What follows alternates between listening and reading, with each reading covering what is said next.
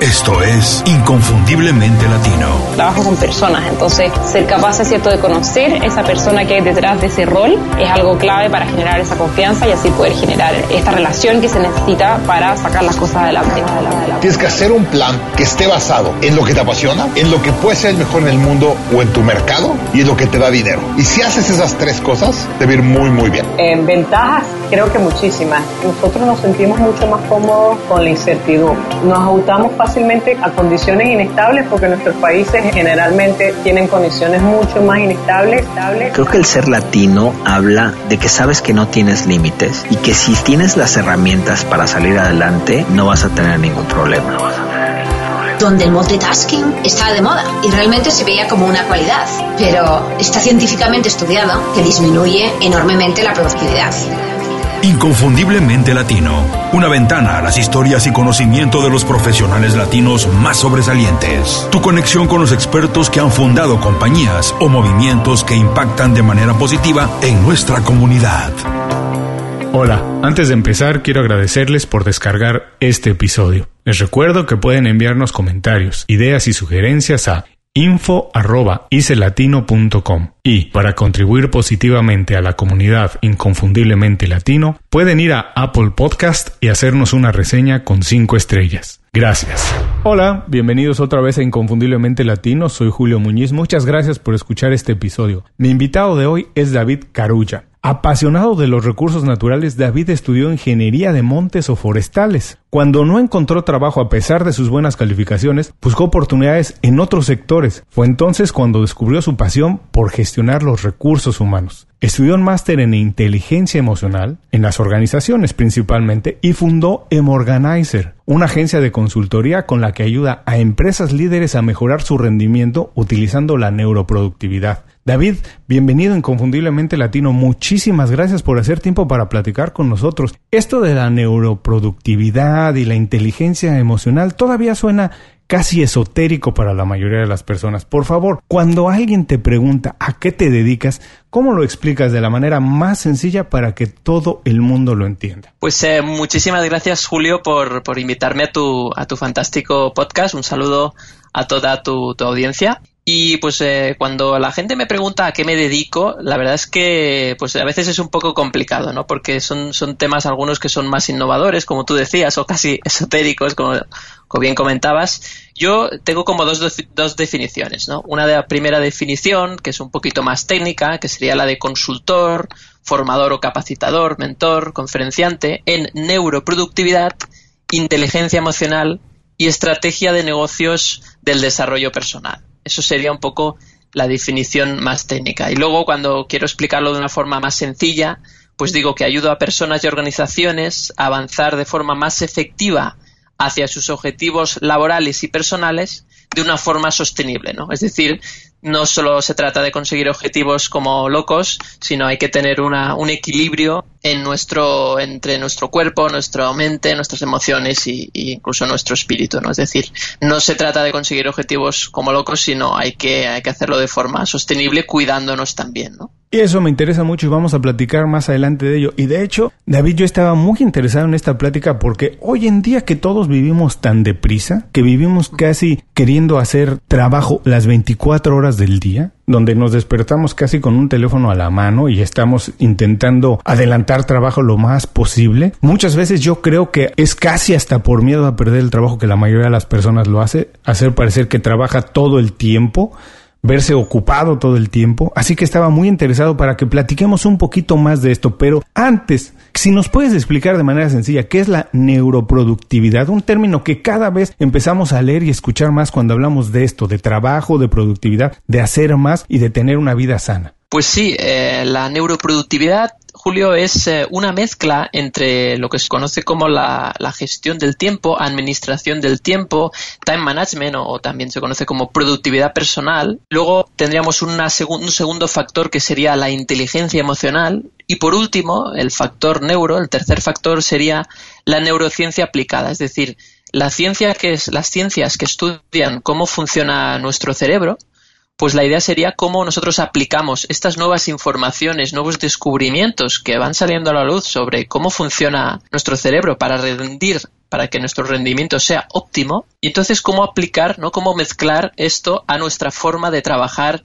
y de vivir, ¿no? Entonces sería una mezcla entre productividad personal, inteligencia emocional y neurociencia aplicada. Ah, qué interesante. Ahora, pregunta, otra vez te digo, suena un poco esotérico, suena como Entender el cerebro es algo que todo el mundo podemos hacer, es algo que todos los profesionales deberían acercarse y intentar conocer mejor su cuerpo, sus capacidades y la oportunidad que te brinda si te conoces mejor de desarrollar mejor tu trabajo, o es algo para personas muy iniciadas, para gente que trabaja en laboratorios. ¿Quién debería acercarse un poco más a la neuroproductividad y la inteligencia emocional? Pues eh, realmente, Julio, cualquier persona. Es decir, eh, nuestro, eh, nuestro trabajo consiste en todo este conocimiento, llevarlo a las personas para que sea muy fácil de aplicar, para que yo pueda dar unos tips o unos consejos y las personas esa misma tarde que han escuchado ya puedan aplicarlo en sus vidas. ¿no? Se trata de, de ir mejorando lo que ya hacen para que de esta forma su rendimiento sea mayor. ¿no? Muchas veces no se trata de implementar un sistema totalmente nuevo, sino de ir mejorando pequeños hábitos, como bien comentabas, pequeños tips, pequeñas cosas que hagan que tus hábitos y tu manera de trabajar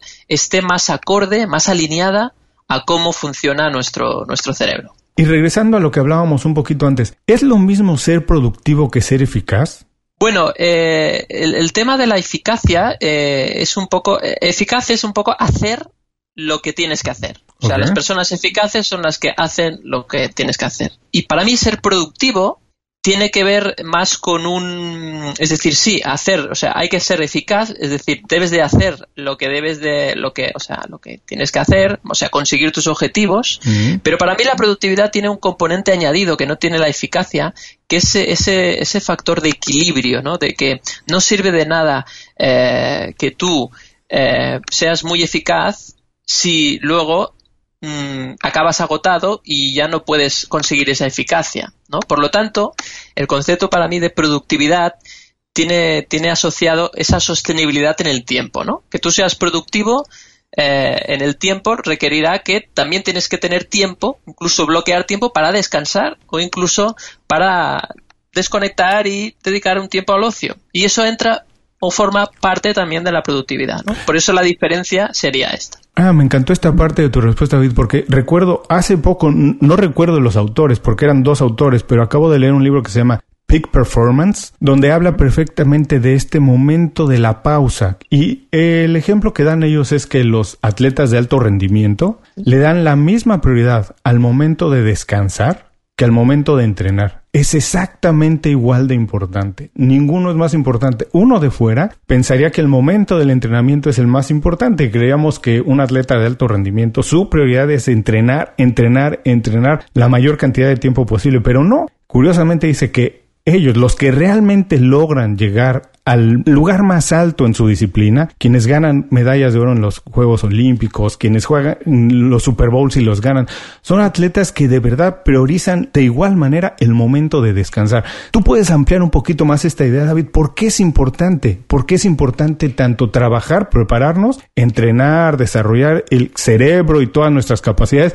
pero también por qué es importante descansar? Pues eh, buenísima pregunta, Julio, y totalmente de acuerdo con lo que comentabas sobre los, atletas de, alto rendimiento. El descanso es clave, ¿no? Por ejemplo, por ponerte un ejemplo, eh, lo que es el sueño, ¿no? El, hecho de dormir, los últimos estudios científicos hablan de que hay que dormir como mínimo, como mínimo, eh, cinco horas y media, como mínimo, ¿no? Y, y esto puede parecernos exagerado si nosotros estamos acostumbrados a dormir siete horas, siete horas y media, ocho, pues cinco y media nos parece muy poco, pero realmente hay personas que duermen menos, que duermen cuatro horas, que duermen cinco horas, ¿no? Entonces, ¿por qué es importante dormir al menos esas cinco horas y media o, ya casi ya extendería a seis horas? Pues porque en el periodo del sueño hay dos procesos que hace nuestro cerebro que son claves para que tengamos nuestra mente en forma, ¿no? Y el primero es el proceso de limpieza de todas las toxinas que se generan en el cerebro durante el día, ¿no? Entonces, eh, ese proceso de limpieza solo puede hacerse durante el sueño.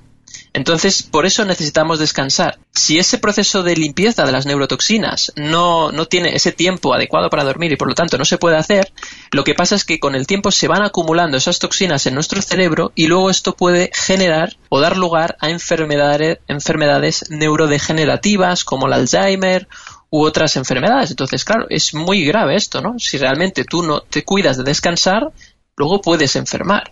Eso en, un primer, ¿no? Como primera idea. Y la segunda idea es que las personas eh, cuando están durmiendo eh, tienen, hacen también un proceso de cristalización de la información. Es decir, lo que tú has aprendido durante todo el día es como que cuando tú estás durmiendo, toda esa información se va colocando, se va guardando o almacenando en unas cajitas para que tú luego puedas encontrar esa información mucho más rápido, ¿no? Es como si pusiéramos la información en unos ficheros informáticos y que por la noche se hace esa clasificación. Por lo tanto, cuando tú estás aprendiendo, especialmente, ¿no? Cuando tú, estás estudiando, aunque ya sabemos que hoy en día deberíamos de aprender eh, siempre sin parar, ¿no? Estar leyendo, aprendiendo, escuchando podcasts, eh, asistiendo a conferencias, etcétera. La idea es que si no dormimos, ese aprendizaje se pierde si no dormimos esas cinco horas y media, seis horas. Por lo tanto, esas son dos razones, el tema, digamos, de salud y el tema de, mejorar nuestro aprendizaje, son imprescindibles para que seamos más productivos, ¿no? Y sobre todo también insistiendo en esa sostenibilidad de la productividad, ¿no? Wow, qué interesante, porque sí, el, el, concepto que todos tenemos casi es de trabajar la mayor cantidad de tiempo posible, pero qué interesante este proceso que dices de que todo el trabajo que hacemos durante el día, el aprendizaje que hacemos, si no descansamos, casi casi es tiempo perdido, porque no se va a acomodar la información. Donde tiene que acomodarse, como dices, el proceso de cristalizarla, de almacenarla ahí, que después va a ser como que no hubiéramos leído nada, y es casi casi como esto que dicen de saber sin hacer, pues es como no saber. Entonces, aprender, pero sin el aprendizaje. No se almacena donde después necesita estar para ponerlo en práctica de nada sirve haber hecho todo ese proceso. Es por esto que estar todo el tiempo ocupado no es necesariamente lo mejor para la productividad. Totalmente, totalmente, Julio. Eh, si estamos todo el tiempo ocupados trabajando y no dedicamos ese tiempo al descanso, pues sin duda eh, no vamos a ser más productivos eh, al día siguiente, ¿no? Siempre digo que cuando tú un día trabajas muchas horas, al día siguiente, casi matemáticamente, va a bajar muchísimo tu rendimiento. Es decir, las horas de más que tú trabajes un día, si tú trabajas 8 horas y ese día trabajas 10, trabajas 12, al día siguiente esas horas de más van a ser horas de menos y en lugar de rendir 8 horas vas a rendir 4 o 6 horas. Y luego otro, otro punto interesante que me gusta mucho comentar es que necesitamos disfrutar del ocio todos los días. Mm. Y eso nos sirve ya no solo para el descanso, sino es, es otro tipo de descanso que sería como una desconexión, como un vamos a recargar baterías, vamos a recargar pilas para hacer cosas distintas al trabajo que nos hagan sentir que disfrutamos de la vida. Y eso es importante, porque si tenemos la sensación de que solo trabajamos, aunque nuestro trabajo nos apasione, necesitamos como aire fresco, algo que oxigene esa, esa nuestra vida, ¿no? Entonces necesitamos relaciones sociales, necesitamos eh, dedicar tiempo a nuestros hobbies, nuestras aficiones, y eso es importante cada día reservar un tiempo para ello. Me gustó mucho, esto lo voy a intentar practicar más, pero me gustó esta oportunidad que dices de que también es importante, necesita un espacio en nuestra vida el ocio. Así que si alguien no tiene un hobby, es importante que empiece a buscárselo, que empiece a dedicarle tiempo, porque es serio, no es un poco como la comedia es algo serio, bueno, también esto, no estamos diciendo que te tome todo el tiempo de ocio, pero es importante, como dices, ese momento de despejarse, de incluso hasta para ser creativo. Creo que si estás todo el tiempo trabajando, todo el tiempo en lo mismo es difícil atraer ideas nuevas. Así que por todas esas cosas es importante también dedicarle un buen tiempo durante el día a los. Ahora, yo sé, porque lo he visto, te veo trabajar y eres una persona eficaz y productiva. Sé que trabajas en varios proyectos al mismo tiempo, David. Así, por favor, platícanos, ¿cuál es el que más te apasiona o cuáles son los que más te apasionan? ¿El que no te deja dormir? El que no te deja llegar esas cinco horas y media o el que te despierta muy temprano en la mañana para correr a la oficina y trabajar en él. ¿Cuáles son? Bueno, pues eh, yo te diría, Julio, que mm, hay algo muy importante. Que eso es cierto que no todas las personas pueden conseguirlo hoy mismo, pero yo creo que hay que ir en esa dirección y es, y es solo trabajar en proyectos que te emocionen, ¿no? Eso para mí es, estoy convencido que, a ti te pasa lo mismo.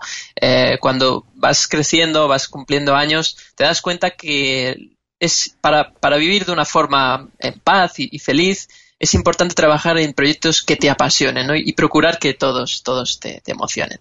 En ese sentido, yo tengo ahora mismo, eh, estoy con cuatro proyectos que son sí, que son muchos. Son muchos proyectos y, te los te los explico brevemente. El, primero empezó en fue cuando yo decidí emprender en 2000 el año 2013 y este proyecto es, es la empresa M Organizer como citabas al principio. Es una empresa empresa que fundamos con con Miquel Nadal con mi socio. Y, y en ella nos dedicamos a la neuroproductividad como explicábamos al principio pero específicamente para empresas que lideran el sector de la innovación científica y tecnológica no es decir, empresas que, que están trabajando pues con la, pues, con la innovación tanto a nivel pues informático como a nivel incluso de inteligencia artificial, el Internet de las cosas, también pues todo lo que tiene que ver bueno pues con el mundo de, de, la comunicación también, ¿no? Y, y en este sentido pues eh, bueno creemos que eh, la neuroproductividad puede ayudar mucho porque nos encargamos de la gestión de la atención. ¿no? Estas personas que trabajan en este tipo de, organizaciones pues reciben tantos estímulos y tienen que estar tan a la última, tienen que gestionar tal cantidad de información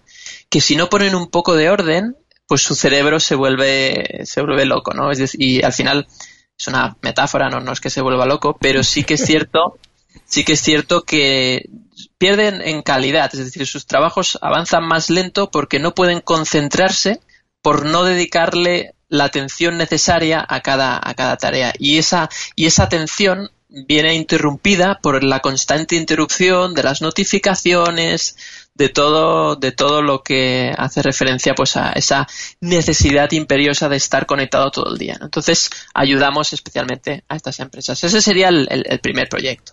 Luego tenemos un, un, segundo proyecto que también con, con mi socio Miquel Nadal, que este lo iniciamos eh, tres años más tarde, en 2016, que se llama Reconcíliate con tu vida. Entonces, nosotros somos capacitadores y, conferenciantes o, conferencistas, entonces nosotros aprendimos eh, un poco este oficio a base de equivocarnos, a base de errar mucho, y entonces este proyecto nace con la ayuda de, con la idea, perdón, con la idea de ayudar a otros eh, formadores, capacitadores, consultores a crear un negocio rentable, ¿no? Y de ahí sale este, este asesoramiento, ¿no? Que consiste básicamente, pues, en, en hacer una, una, consultoría individual a, estas personas que quieren, pues, eh, pues, cómo puedo vender mejor o cómo puedo diseñar un negocio o un servicio para que sea rentable en el mundo de la capacitación o del training o de la consultoría en, en recursos humanos, ¿no? Y de esta, de este proyecto, pues, también nace un libro que se llama Cómo emprender en el desarrollo personal en el cual damos un poco, explicamos nuestra historia, ¿no? Cómo empezamos en este sector y todo lo que hemos aprendido para que tú también puedas pues eh, tener éxito en, ello y puedas sobre todo vivir de ello, ¿no? que al final es el, es el objetivo. Luego tenemos un tercer proyecto, que este tercer proyecto es eh, muy reciente, este empezó en 2018, en mayo concretamente, y se trata de un canal de YouTube que se llama Conversaciones Emocionales y eh, este canal de YouTube es eh, lo que buscamos es la divulgación de cómo usar la inteligencia emocional en situaciones cotidianas del ámbito personal y laboral, ¿no? Y cada miércoles sale un, capítulo nuevo y en este capítulo, pues eh, somos eh, tres personas. está Merced Roura, Juan Pedro Sánchez y, yo mismo. Y los tres debatimos, además es muy curioso porque lo hacemos cada uno desde su casa, ¿no? Y se ven, nos vemos ahí los tres, cada uno en su casa, cómo cómo usaríamos la inteligencia emocional nosotros para resolver una situación concreta, ¿no? Cada capítulo es una situación tan concreta como cómo gestionar cuando no me responden los mensajes en el WhatsApp o cómo gestionar cuando tengo conflicto con mi pareja o con la gente con quien vivo por las tareas domésticas o cómo gestionar un conflicto con mi jefe, es decir, de los dos ámbitos, tanto personal como laboral. Entonces damos nuestras ideas, los tres nos dedicamos a, a la inteligencia emocional y por lo tanto, pues bueno, es un, es un canal que, que es de divulgación puramente, ¿no? Y, y por último, Julio, tengo un, un último proyecto. Este es un proyecto que se trata de un congreso. Este me hace especialmente ilusión porque es un proyecto que dura menos tiempo. Es más, eh, los otros son proyectos más a largo plazo, pero este es un proyecto muy, muy específico en el tiempo. Y se trata de un congreso virtual de productividad personal. El año pasado hicimos la, la primera edición y este segundo año pues, eh, pues volvemos a la carga con ello y lo que queremos pues es eh, ayudar a las personas a través de una serie de, expertos y expertas que nos van a, hablar, bueno, son de todo el de todo el mundo de la productividad, pero no solo eso, sino también tenemos empresarios, periodistas del mundo de la televisión, deportistas de élite, expertos en minimalismo, en nutrición, incluso en inteligencia artificial, en emociones, en espiritualidad e incluso en el sexo. O sea, imagínate eh, lo, extenso que es, ¿no? Como todas queremos, eh, ¿no? Em, a través de la experiencia de las personas que son muy buenas en cada uno de estos sectores o de estas temáticas y cómo ayudarnos a la productividad personal para este mundo acelerado a través de su experiencia, ¿no? Entonces consta de distintas entrevistas con cada ponente y, la idea, pues bueno, este proyecto, este congreso virtual, lo estamos organizando entre mi socio también, Miquel Nadal, y dos compañeros más, que son Beatriz Blasco y Joaquín Peña. Y entre los cuatro, pues estamos un poco entrevistando a las personas y armando toda la, toda la web y todo el, material para que este evento pues eh, pueda funcionar. ¿no? Se trata de un, de un evento virtual y la idea es que durante una semana, cada día, se podrán ver durante 24 horas cada ponencia o cada entrevista de forma gratuita, ¿no? Entonces, eh, durante esos días, pues durante ese día se podrán ver las 4, 5 o 6 que habrá cada día. Y luego eh, habrá la opción de poder comprar todo el paquete completo de todas las entrevistas, más unos bonos que también crearemos los que estamos organizando el Congreso, que son bonos relacionados con cómo gestionar mejor el email o cómo tener una mentalidad para aplicar todo lo que se ha visto en el Congreso para pasar a la práctica, ¿no? Entonces la idea es eh, crear de esto este, este paquete, este, este formato para que la gente pueda disfrutar con, con, más tranquilidad. Bueno, me imagino que todos los que nos están escuchando dicen, ¿cómo es que David hace todo eso? Y vamos a hablar de eso un poquito porque te imaginarás que después de esto me brotaron muchísimas preguntas, pero quiero recordarles a todos, los tenemos cubiertos, quien esté caminando a su perro y mientras escucha esto, quien esté haciendo ejercicio, vaya en el auto, recuerde que en las notas del programa van a poder ver todos los proyectos en los que está trabajando David y va a tener las ligas directas. También quiero recordarles, Miquel ya fue un invitado de Inconfundiblemente Latino. También podremos la liga al episodio donde Miquel estuvo con nosotros. También uno de los episodios más escuchados y muy interesante. También con muchos consejos sobre neuroproductividad, sobre inteligencia emocional. Así que también vamos a poner la liga. Y más adelante vamos a hablar un poquito más de todo esto. Pero me surgieron este par de preguntas rápidamente, David. Tú dices que encontraste estos proyectos que te apasionan y en los que trabajas casi, casi como si fuera un hobby a partir de las equivocaciones, que intentaste cosas antes. Pero mi pregunta es, ¿cómo puede llegar alguien? Si podemos poner algo aquí de inteligencia emocional, pero ¿cómo puede llegar alguien a encontrar su verdadera vocación? Cuando alguien tiene que decidir lo que va a hacer el resto de la vida es muy joven. Es muy difícil saber porque ni siquiera conoces realmente. Uno puede decir quiero ser médico, pero ni siquiera tiene el conocimiento completo de lo que es ser médico. Hasta que lo estudias y pasas todo el proceso, más o menos entiendes lo que es ser médico, abogado, lo que sea. Es muy difícil conocer un camino sin antes haberlo caminado, ¿cierto? Entonces, me gusta esta idea que dijiste que hay que equivocarse, que han encontrado el camino equivocándose, porque hay que celebrar las equivocaciones, son parte de encontrarnos lo que somos, pero ¿cómo lo puede hacer alguien? ¿Cómo lo hiciste tú? ¿Y cómo lo puede hacer alguien más? Encontrar su verdadera vocación, llegar a ese momento en el que trabaja en proyectos que le apasionan todo el tiempo, no es fácil. ¿Cómo se puede hacer? Pues eh, si te soy muy honesto, Julio, no tengo ni idea. en realidad, yo tengo la sensación de que la vida me llevó a ello. Es decir, yo, como bien decías al principio, yo estudié ingeniería forestal o ingeniería de montes, no encontré trabajo de lo mío, porque había, pues bueno, la crisis económica que no, que afectaba pues eh, en, muchos países del mundo, en, en año 2009, 2010. Entonces, no había trabajo de lo mío porque depende mucho de la, de la administración del, del Estado, porque todo lo que tiene que ver con medio ambiente, pues ahí las ayudas, pues eh, se veían limitadas, las empresas de mi sector cerraron, entonces tuve que buscar un trabajo de otra cosa, encontré trabajo en el sector del, retail, vendiendo eh, productos eh, deportivos para una empresa multinacional.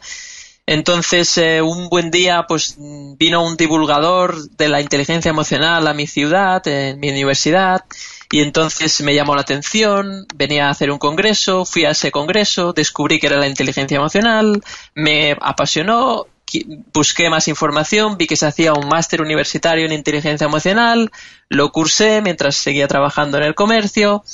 Pregunté a los profesores del máster si podía ejercer como capacitador formador. Me dijeron que era difícil porque teniendo base de, ingeniero forestal era, era muy raro, era muy raro, muy extraño dedicarme a esto.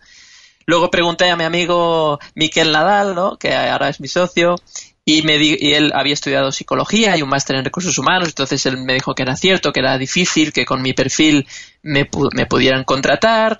Estuvimos hablando con Miquel sobre este tema, salió la idea de emprender juntos para crear nuestra propia consultora de recursos humanos, apareció, no sabemos ni cómo, un primer cliente sin buscarlo, lanzamos nuestro primer, eh, pues una propuesta, conseguimos ese cliente, Luego estuvimos, después de ese cliente, pues decidimos eh, dejar nuestros empleos para dedicarnos a, ello y fue al principio muy mal, nos costaba encontrar clientes y finalmente pues la cosa se fue, fuimos aprendiendo y fuimos armando el negocio y ahora pues ya llevamos seis años. Entonces, claro, después de esta breve descripción de estos últimos, ¿no? De cómo fue ese proceso, pues la verdad no tengo ni idea. Ahora bien, sí que daría unas recomendaciones, como bien me preguntabas, para, para las personas que lo estén buscando, ¿no?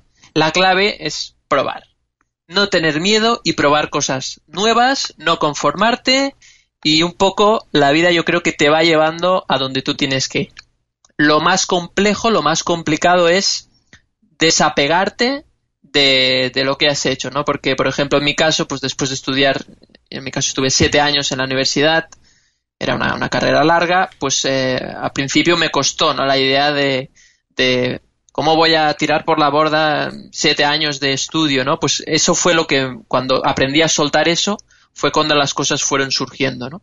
Entonces, para mí la idea es probar, probar, no tener miedo a probar cosas nuevas y, y sobre todo no exigirle a la vida que, que lo encuentres a la primera, ¿no? Porque entonces viene la frustración, viene el sufrimiento y al final yo creo que cuando aprendes todas esas lecciones, la vida ya te va colocando a lo que tú tienes que dedicarte, ¿no? A tu propósito. Bueno, me encantó tu respuesta. Dices que no sabes, pero sabes muy bien cómo lo hiciste, porque la lección aquí es que hay que atreverse. Como dices, no hay que estar apegado a lo que hicimos antes. ¿Cómo voy a tirar todos estos años? No, hay que atreverse, porque uno nunca tiene pasiones preconcebidas. Hay que conocer las cosas para saber si eso te llena, te da una misión suficientemente grande y motivación para seguir. Eh, eh, es como el mito este de la motivación. Uno no encuentra motivación si no empieza a hacer algo. ¿Cómo sabes si algo te gusta? Hasta que consigues un pequeño logro, sigues motivado en hacerlo. Pero el aprendizaje aquí es, como bien dices, hay que atreverse, no hay que nada te detenga. ¿Qué es lo peor que puede pasar? Eso es lo que yo siempre digo. ¿Qué es lo peor que puede pasar? Además, si cambiamos de industria, nunca empezamos de cero, porque cualquier aprendizaje, cosa que hayamos aprendido en algún otro lugar, lo podemos incorporar, adaptarlo un poquito a algo nuevo que hagamos. Pero así es como se encuentra la verdadera vocación. La pasión se encuentra haciendo las cosas, atreviéndose, adelante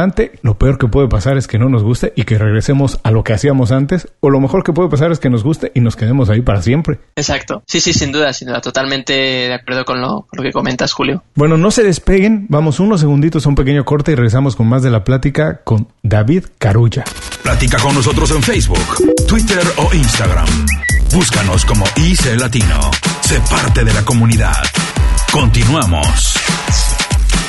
Gracias por seguir con nosotros. Hoy estoy platicando con David Carulla. David, tú eres experto en esto. Hemos hablado mucho de las relaciones que se dan en el trabajo y esto, y me imagino desde aquel momento en que estabas buscando trabajo en la gestión forestal y cómo salvar los bosques, hasta ahora que te dedicas a cómo salvar empresas y cómo salvar personas, porque la productividad de verdad que nos puede cambiar la vida te das cuenta que la dinámica profesional ha cambiado mucho, no se trabaja como antes. Hablábamos al principio que hoy las personas quieren trabajar 24 horas al día, que todo el tiempo están reportándose a alguien, que la relación con el jefe ya no es la misma. Como decías, cómo contestar ahora un, mensaje de WhatsApp, si tengo que contestarlo al jefe o no, si el jefe tiene que dirigirse a mí de otra manera. Las cosas han cambiado mucho. En ese sentido, ¿qué necesita hoy en día un profesional para poner, vamos, un equipo que lo vean como un líder y lo sigan? Tú que tienes tantos proyectos, ¿qué consejo nos puedes dar? ¿Qué necesita un profesional para ser un líder, para crear un proyecto o un equipo y alcanzar los objetivos? Pues eh, yo creo que para mí hay como tres cosas principales, ¿no? Seguramente habría muchas más,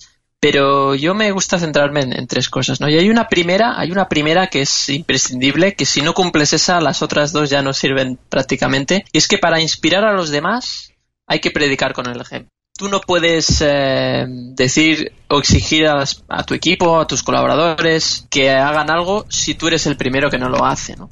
Y, eso es clave, porque eso ya lo que hace es que si tú no predicas con el ejemplo, pues un poco rompes la, confianza, ¿no? No, no, no eres digno de, de, confianza en ese sentido, ¿no? Entonces, ese primer paso es, es clave y es muy exigente en realidad, ¿no? Entonces hay que, hay que tener atención a los detalles, ¿no? Realmente y preguntarse cada día, ¿estoy predicando con el ejemplo? ¿El mensaje que yo doy a mi equipo, a, mi gente, realmente es lo que yo estoy haciendo, ¿no? Esto incluso sirve también para la educación de, tus hijos, ¿no? Es decir, es, la mejor manera de educar es, predicando con el ejemplo, ¿no? Ese sería el primer punto. Luego hay un segundo punto que que para mí es muy importante y es el, hecho de interesarte por el desarrollo personal, ¿no? Mm.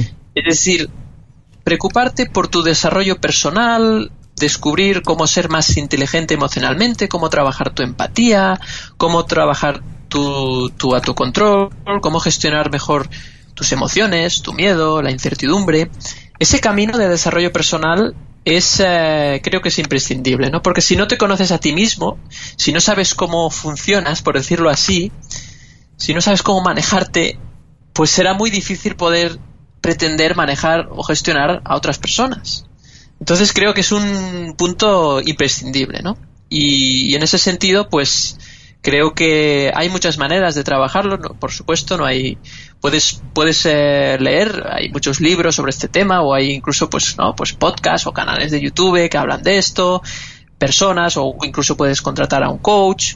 Hay hay muchas maneras de trabajarlo pero creo que es imprescindible si tú quieres llegar a, liderar un equipo. Creo que hay algo que, que también es importante y, y, tiene que ver con esto último que decía también, que es el, el hecho de mostrarte humano, ¿no? Mostrarte humano, reconocer tus errores, no tener miedo a mostrarte vulnerable también, ¿no? Eso, eso también es una de las cosas que genera confianza en las personas, ¿no?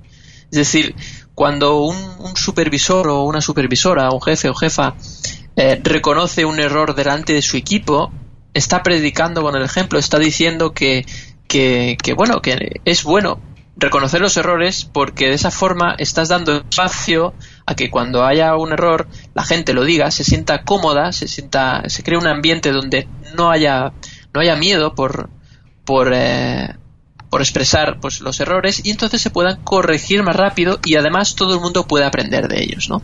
Entonces si eso lo hace el líder, pues es fantástico, ¿no? Porque contagia de esa manera de trabajar a todo el equipo, ¿no? Entonces, por resumirlo, serían estos tres puntos, que es predicar con el ejemplo, interesarte o desarrollar tu, tu inteligencia emocional, preocuparte por tu desarrollo personal.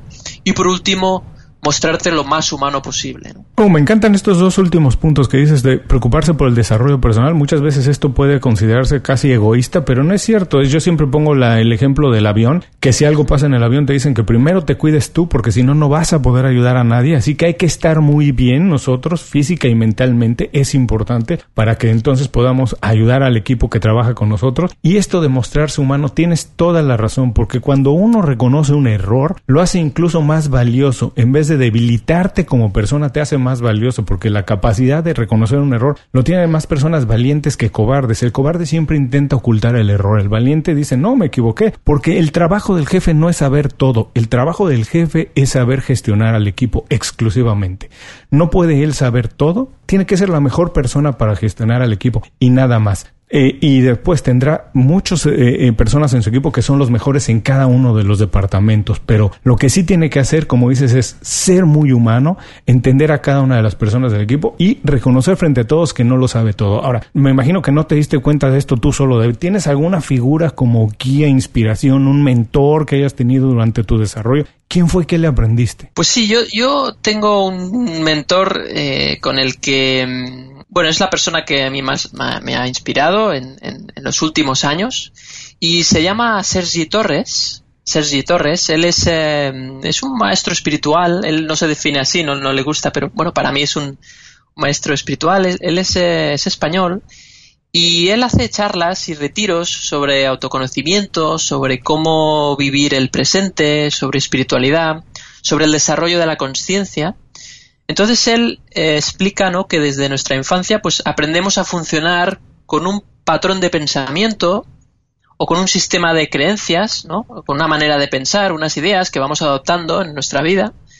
Y eso pues nos lleva muchas veces a, vivir con sufrimiento, ¿no? A, vivir, digamos, de forma infeliz o, angustiados o agobiados, ¿no? Entonces, su propuesta es eh, tomar conciencia de esos patrones, esa manera de pensar, para poder liberarse y poder vivir en paz y armonía, ¿no? Entonces, es como que la vida es una escuela donde aprendemos todo lo, todos esos, eh, todos, o sea, nos pone experiencias delante para que aprendamos a liberarnos de esos condicionamientos o, de, esa, o de esas creencias. Es decir, la vida nos, nos dice, nos pone una situación para que entendamos que quizás las creencias que tenemos sobre cómo funciona la vida o sobre cómo debería ser la vida, pues realmente aprendamos a soltarlas, ¿no? Y veamos que hay más posibilidades de las que nosotros que, creemos que existen, ¿no?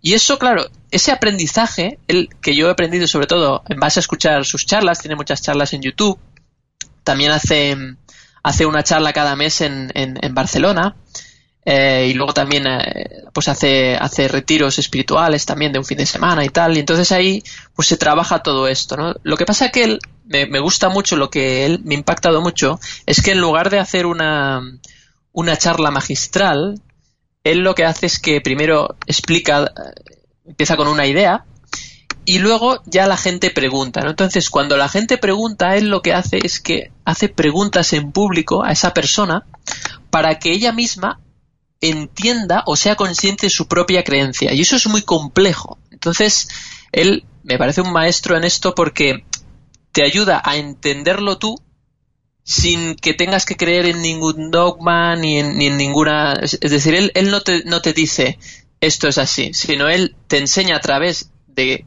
cómo él identifica tu manera de pensar, te enseña a ver la otra opción, ¿no?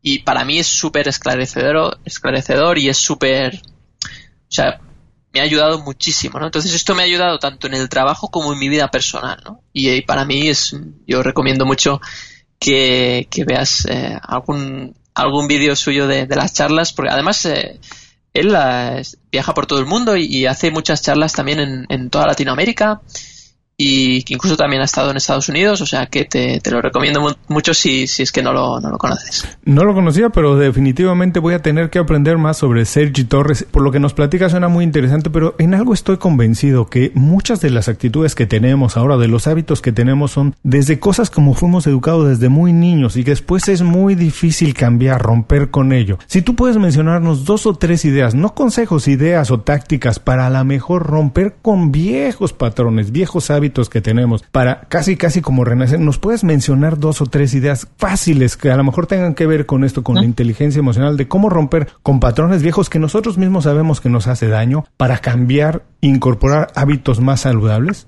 Dos o tres eh, ideas. La, primera es eh, cuestionártelo todo, ¿no? Es decir, incluso tus propias creencias, ¿no? Y yo este es un hábito que, que, practico muy a menudo, ¿no? Que es el hábito de, de la reflexión, ¿no? De, de, bueno, termina el día, ¿no? Y reflexionas, ¿qué has hecho hoy?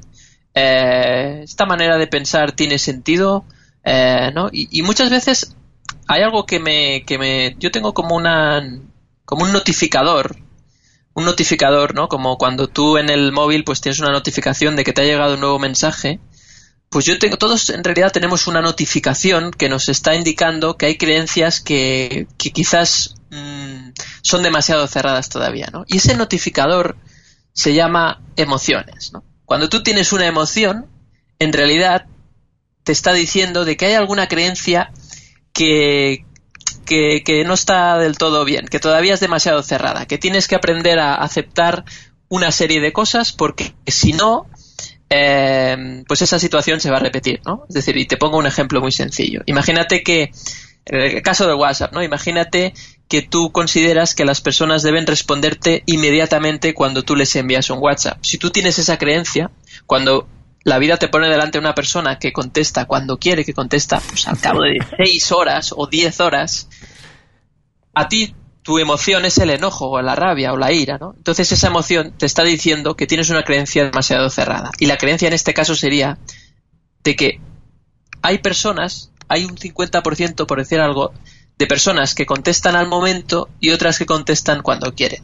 Entonces, cuando tú te das cuenta ya no le exiges a la vida que, hay, que te encuentres con un tipo de personas o con el otro cuando amas o aceptas a todos, pues esa situación ya deja de ser importante, ya no, ya no te afecta, ¿no? Ya no te perjudica. Entonces, eso sí, sería una manera de, ¿no? A través del enojo, darte cuenta, ¿no? Yo en ese caso me reflexionaría de, ¿realmente es necesario o tiene sentido que todas las personas piensen que debo contestar inmediatamente cuando reciben o, también doy lugar a la posibilidad de que haya otras personas que puedan contestar cuando quieran y no pasa nada, ¿no?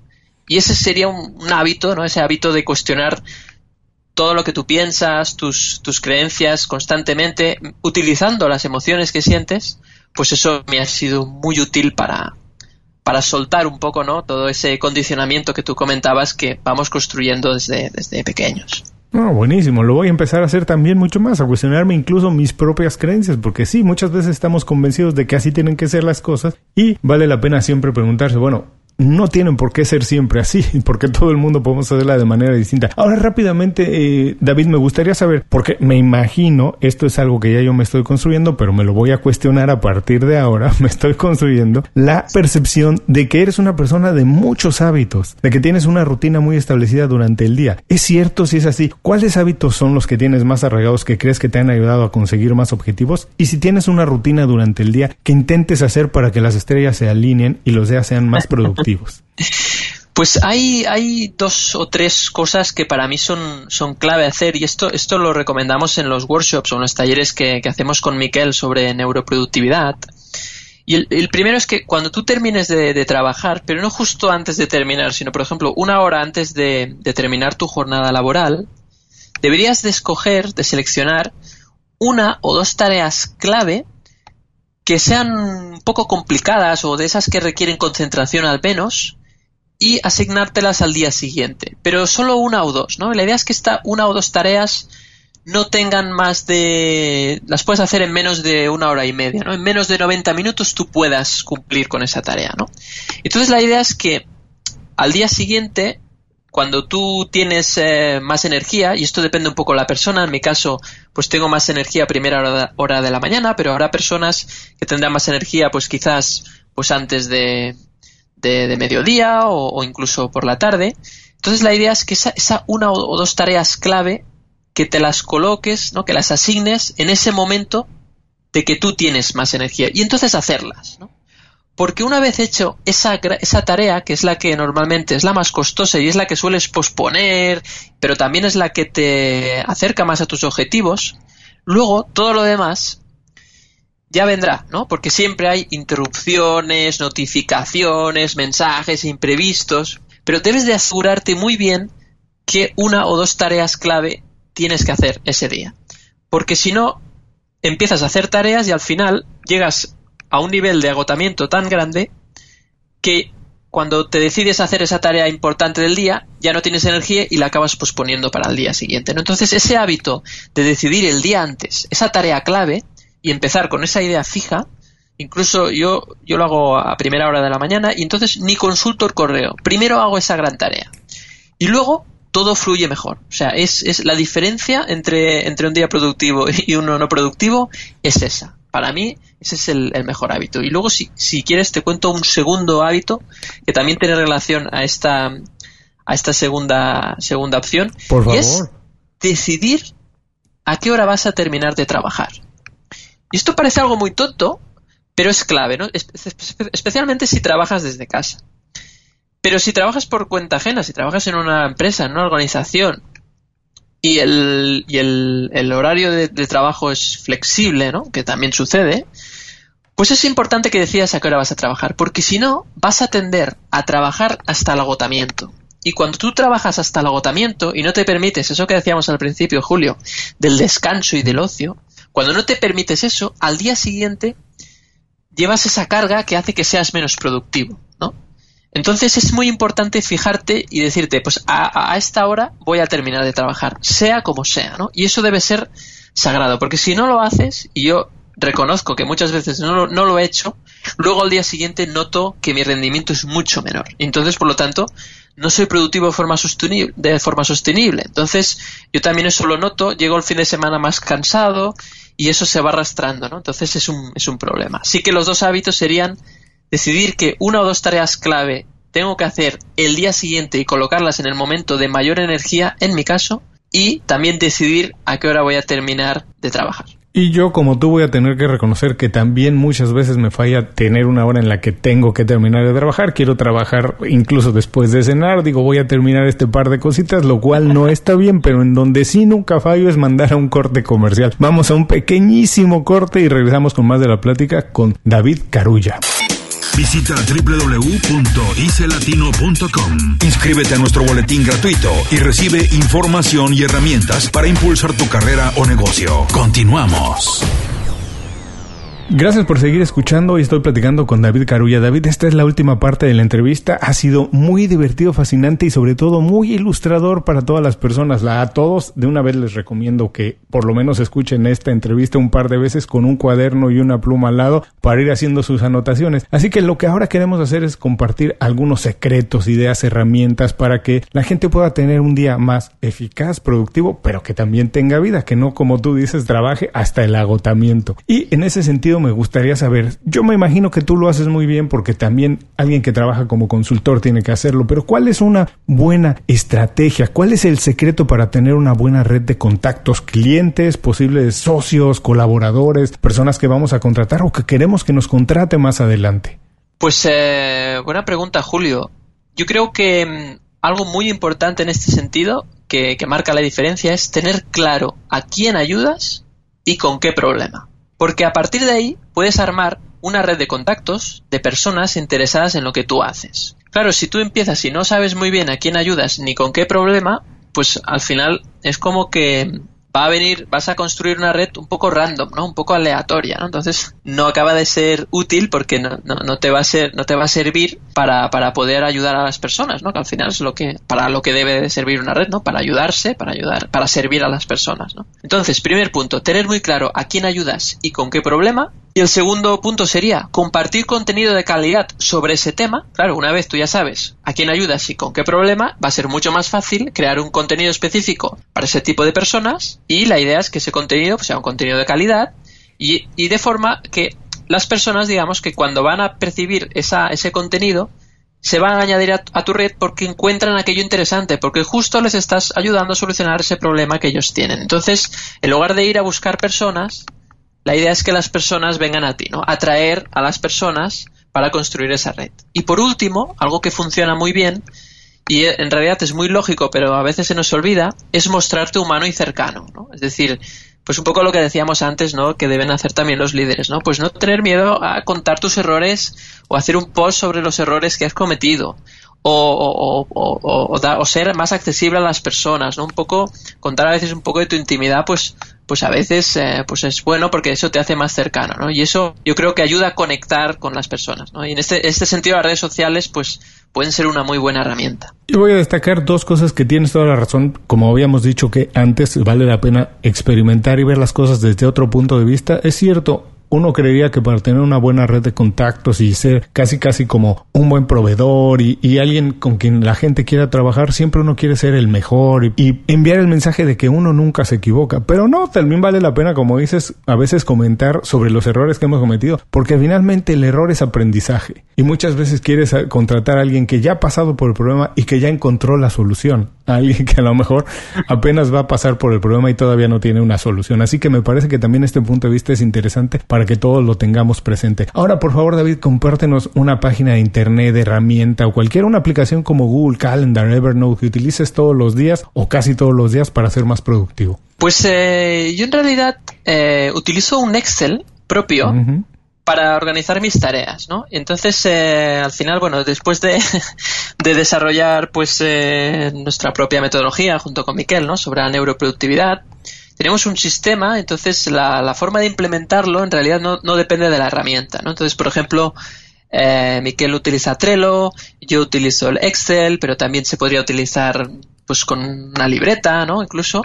La idea es, es más tener un sistema que no una, que no una herramienta. De todas formas, eh, yo utilizo muchas pequeñas herramientas que, que, me ayudan, ¿no? Y si quieres te puedo comentar algunas. Por, que, por ejemplo, como citabas, eh, Evernote es una herramienta que, que uso. que uso bastante para, para tomar notas. Eh, por ejemplo, cuando tengo una conversación con alguien, pues la uso y, así pues tengo esa información guardada.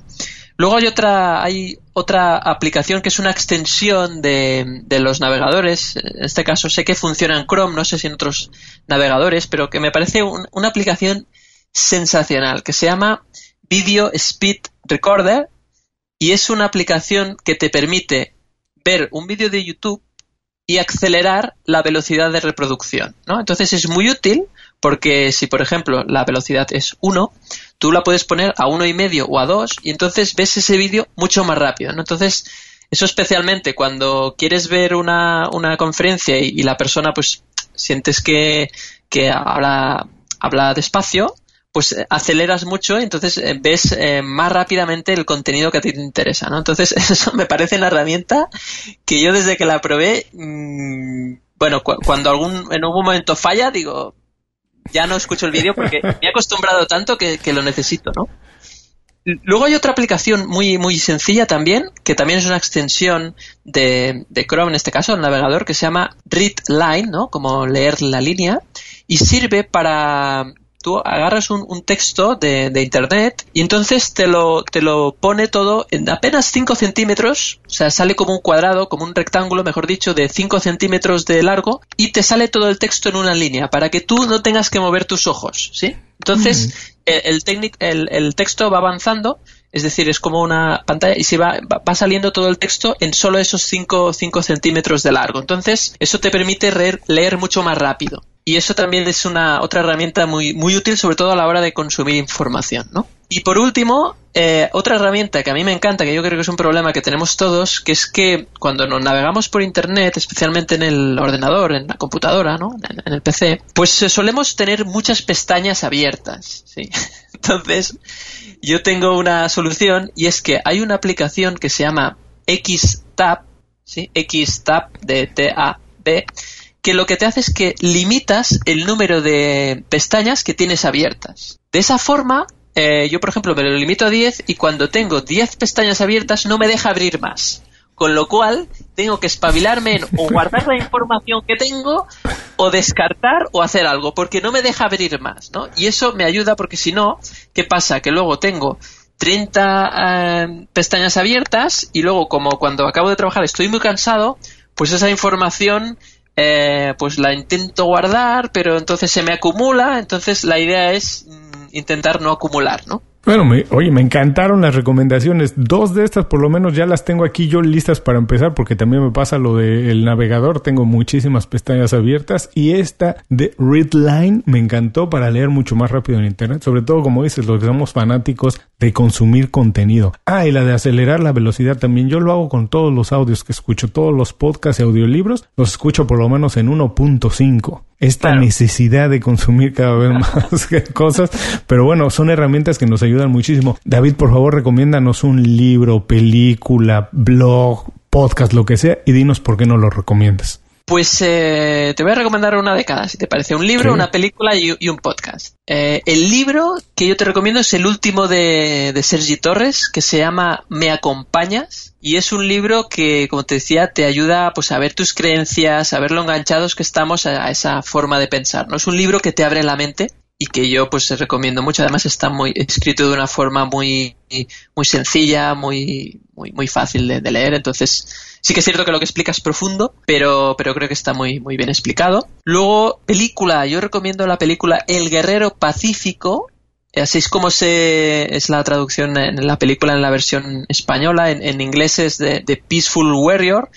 y, esa película eh, habla de la vida de Dan Millman. De, hecho, también está el libro de esta película, pero bueno, a mí me gustó mucho la, película. Y es una película donde te, te, explica lo que es verdaderamente importante en la vida. ¿no? Entonces, eh, explica la vida de un joven que, es, que tiene que ser es gimnasta y tiene que ir a los Juegos Olímpicos y tal. Entonces, tiene una lesión y entonces tiene como un mentor que le ayuda a entender eh, que lo importante en la vida es, vivir el presente y, aprender y aprender de las lecciones que te va dando. Entonces es también otra otra película para abrir tu mente, ¿no? Y, gestionar un poco lo que decíamos, ¿no? De, las creencias. Y luego, por último, un, podcast que, me gusta mucho y es, este es más específico del mundo de los, de los capacitadores, formadores, que se llama eh, Learning Legendario. ¿sí? Y este es, un, lo lleva un chico español que se llama Juan Daniel Sobrado y en él los distintos formadores, los distintos em, trainers o capacitadores explican sus consejos sobre cómo hacer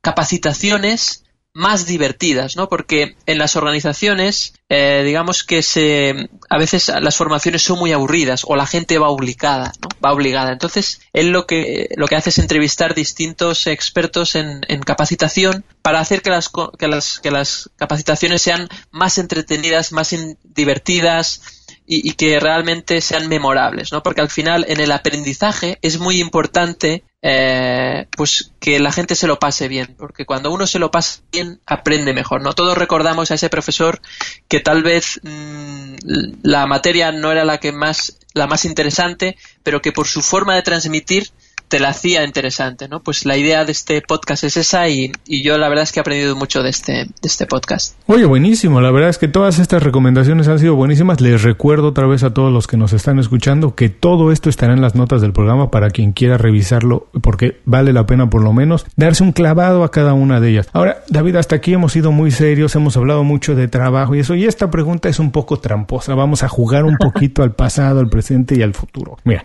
con toda esta experiencia que tienes, desde que naciste, todo lo que has aprendido ahora que fuiste, estudiaste gestión forestal, pero ahora te dedicas a la neuroproductividad y todo el conocimiento que tienes hasta ahora. Si tuvieras la oportunidad de vivir tu vida otra vez, pero cambiar algo, ¿lo cambiarías? Y si es así, ¿qué cambiarías y por qué?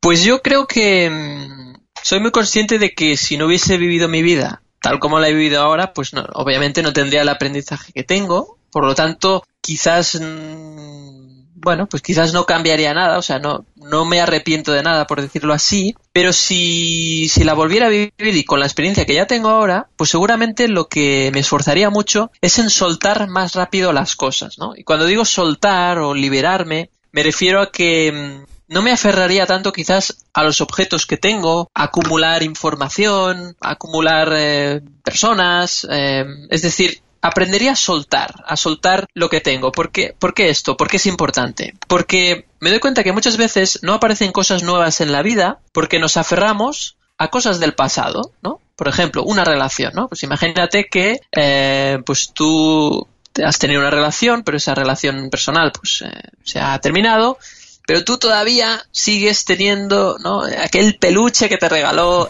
esa, esa expareja, por ejemplo, y lo tienes en tu habitación. Entonces, eso no te ayuda. Es decir, tienes que aprender a soltar, ¿no? Por ejemplo, si tú tienes los, hay gente que tiene los apuntes de, de sus estudios, ¿no? Estudios universitarios, otros estudios, y ya no se dedican a eso, como es mi caso, ¿no? Y yo hasta hace poco mantenía todos esos apuntes casi por más de 10 años y no tenía ningún sentido, ¿no? Entonces tienes que aprender a, a, soltar las cosas para que vengan cosas nuevas a tu vida, ¿no? Entonces creo que lo que debería de, o lo que haría en este caso si volviera a vivir sería aprender a soltar más rápido esas cosas y a pasar a la acción más rápido, ¿no? Porque a veces le doy muchas vueltas a las cosas y en realidad hay que pasar a la acción y no tener miedo a soltar para que llegue algo nuevo, ¿no? Eso sería el, para mí el gran aprendizaje hasta el momento. Y yo te digo que la pregunta es tramposa porque la trampa es que yo aprendo de todas estas respuestas y empiezo a incorporar eso en mi vida. Y la verdad tienes toda la razón. Muchas veces nos pasa incluso con ropa y ya las cosas no caben porque tienes ropa ahí que era algo que te gustaba, pero ya no te queda o no, qué sé yo, pero ahí la tienes porque pagaste mucho por ella y sigues aferrado a esa prenda aunque ya no la uses. Así que tienes toda la razón, vale la pena dejar, soltar mucho más las cosas con más rapidez porque entonces, nunca lo había visto así, pero tienes toda la razón, abres espacio para nuevas oportunidades y todo. Así que la verdad es que tienes mucho, mucho sentido.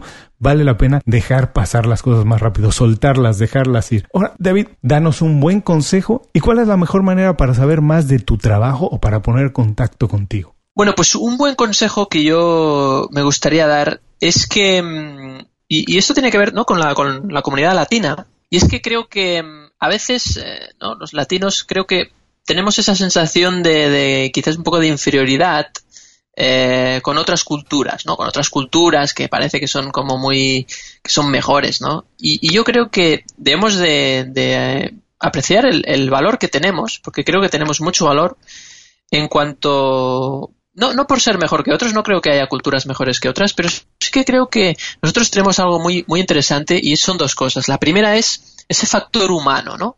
Creo que, que todos nosotros tenemos o sea, nos gusta ayudarnos a las personas. La comunidad latina creo que, que queremos ayudarnos, queremos em, empatizar, somos muy alegres, nos gusta celebrar, tenemos mucho amor también por nuestro entorno, tenemos como más conexión con, la tierra. Y, creo que eso es algo que no debemos perder. Creo que debemos de, hacer de esto una fortaleza y crecer a partir de ahí. ¿no? Creo que la, la, comunidad latina, en este sentido, tenemos que, que, sacar esto con orgullo al mundo y de alguna forma eh, valorarnos más a nosotros mismos ¿no? Y, y no querer copiar otras culturas que obviamente tienen cosas buenas también, pero no debemos de perder esas cosas buenas que tenemos porque creo que esa parte de ser más humanos, creo que es la parte que nos ayuda a evolucionar a todos, ¿no? Entonces, yo diría que reivindicaría, ¿no? Un poco el, el ser latino y, felicitarte también, ¿no? Por, por este podcast que, que haces, Julio, porque realmente creo que ayuda un poco a, ver ese valor que tenemos también pues la, comunidad hispanohablante y, latina. Me encanta tu respuesta porque tienes toda la razón. Muchas veces como latinos queremos parecernos a otra cultura y pertenecer a un grupo, a lo mejor olvidándonos de nuestras raíces. Pasa mucho con latinos que vivimos en Estados Unidos que queremos hablar inglés sin acento para ser a lo mejor mejor aceptados, pero nuestro verdadero valor está en nunca olvidarnos quiénes somos, porque es la única voz que tenemos, porque somos únicos y diferentes y eso es lo que nos hace mucho más valiosos, porque esa voz no la puede tener nadie más que nosotros. Así que hay que celebrar muchísimo todo lo que tenemos como latinos, como digas eso, que venimos de la tierra y eso vale mucho más la pena celebrarlo que tratar de esconderlo, porque eso sí nos hace únicos e irrepetibles. Por favor, dinos, ¿cuál es la mejor manera para ponerse en contacto contigo y conocer más de tu trabajo? Sí, yo estoy bastante activo en las redes sociales eh, bueno, me encontraréis por, por, mi nombre, David Carulla, con, con doble L, con, con ella. Y estoy especialmente activo en LinkedIn y últimamente muy activo en Instagram, ¿sí? También estoy en Facebook y en Twitter en, en, menor presencia, pero especialmente en LinkedIn, Instagram o si no en, en las páginas web, pues también tengo el, correo electrónico tanto en la página de Morganizer, morganizer.com o en reconciliatecontuvida.com. Pero si quieren conectar conmigo rápido, LinkedIn o Instagram es la vía más, más rápida donde estoy ahí muy conectado. Y les recuerdo que esto estará en las notas del programa, pero David, no creas que ya terminamos, no te voy a dejar ir sin que nos recuerdes, por favor, las fechas del Congreso, que suena verdaderamente interesante. Recuérdanos las fechas del Congreso, cómo es que la gente puede inscribirse y quién debería inscribirse, qué beneficios va a tener. Genial, genial, Julio. Pues la. Bueno, déjame decirte, o déjame decirle a la audiencia que tendremos también al señor Julio Muñiz como invitado, como ponente. Entonces es importante esto, porque en este caso la ponencia, ya la avanzamos aquí en exclusiva, será cómo sacar el máximo potencial de la cultura latina para mejorar nuestra productividad. O sea que yo creo que es un tema que ya, eh, ya solo con este beneficio creo que ya deberían de ir todos al Congreso. Lo que yo recomiendo para poder acceder ya se pueden inscribir desde ahora mismo en la página web www.congresoproductividad.com y, y en este, en este congreso, pues en esta página web, congresoproductividad.com, verán su, un, lugar para registrarse, entonces una vez se inscriben, esa inscripción gratuita, ya recibirán cada día todos los eh, correos electrónicos para estar informados de las distintas conferencias que habrá cada día. ¿no? Y en cuanto al público objetivo, pues eh, para este congreso eh, pensamos en, dos tipos de, perfil. ¿no? El primero sería las personas freelance, las personas que tienen su propio empleo, que tienen su propio bueno, su propio negocio, quiero decir, ¿no? Que son emprendedores. Y luego también tenemos eh, algunos expertos que hablan más del mundo de la empresa, ¿no? Mandos intermedios, directivos, también está enfocado para las personas que, que trabajan por cuenta ajena. Y los beneficios, en cuanto a los beneficios o los tres puntos que queremos tratar con los distintos ponentes, es un poco cómo gestionar ese descontrol vital, ¿no? Que, que vivimos por este mundo acelerado, ¿no? De, de tanta información, de tantas notificaciones Luego también, sobre todo, saber cómo encontrar el equilibrio entre nuestra vida personal y nuestra vida laboral, ¿no? Esa conciliación y, o equilibrio. Y, el, y por, último, también cómo gestionar esa falta de atención o esa desconcentración que vivimos con este entorno, ¿no? Es decir, cómo, poder concentrarnos mejor y, generar o, hacer un trabajo de mayor calidad. Entonces eso es un poco lo que encontrarán en el, en el Congreso. Bueno, muchísimas gracias por el anuncio. Otra vez gracias por invitarme a participar. Yo encantado. Y no solamente para que vean mi ponencia, la verdad es que todas las personas que están invitadas son expertos, van a tener muchísimo valor. Y como ya dijo David, además el registro es gratuito. No dejen pasarlo, tómense la oportunidad, como platicábamos también durante la charla, de experimentar algo nuevo. Vayan, conozcan, es gratuito. Y seguramente uno o dos o tres o muchas cosas van a aprender de ello. David, otra vez muchísimas gracias por dedicarnos tiempo, por compartir con nosotros tus consejos, secretos, experiencias, ideas, estrategias, lo que sea. Un abrazo muy grande. Espero verte muy pronto en Cataluña para dártelo ahí tomándonos una buena cerveza. Claro que sí. Muchas gracias, Julio, a ti por confiar en, mí para, este podcast. Y, nada, un saludo muy fuerte a todas, las todas las personas que te escuchan, que seguro que, que están encantadas con, este podcast y con el valor que, aportas. Muchas gracias por todo. No, un gusto. Y con esto terminamos la entrevista con David. Espero que la hayan disfrutado así como yo la disfruté eh, mientras estaba platicando con él. Les recuerdo, si no lo han hecho, visiten Inconfundiblemente Latino. Es icelatino.com para registrarse y recibir todos los podcasts en el momento en que son publicados. También si no lo han hecho, les recuerdo para visitar la página y ahí suscribirse a nuestro boletín. Así recibirán todos los viernes un email con cinco recomendaciones para tener una vida más productiva y sana. Hasta muy pronto en Inconfundiblemente Latino. Inconfundiblemente Latino es una producción de Unofficial Media.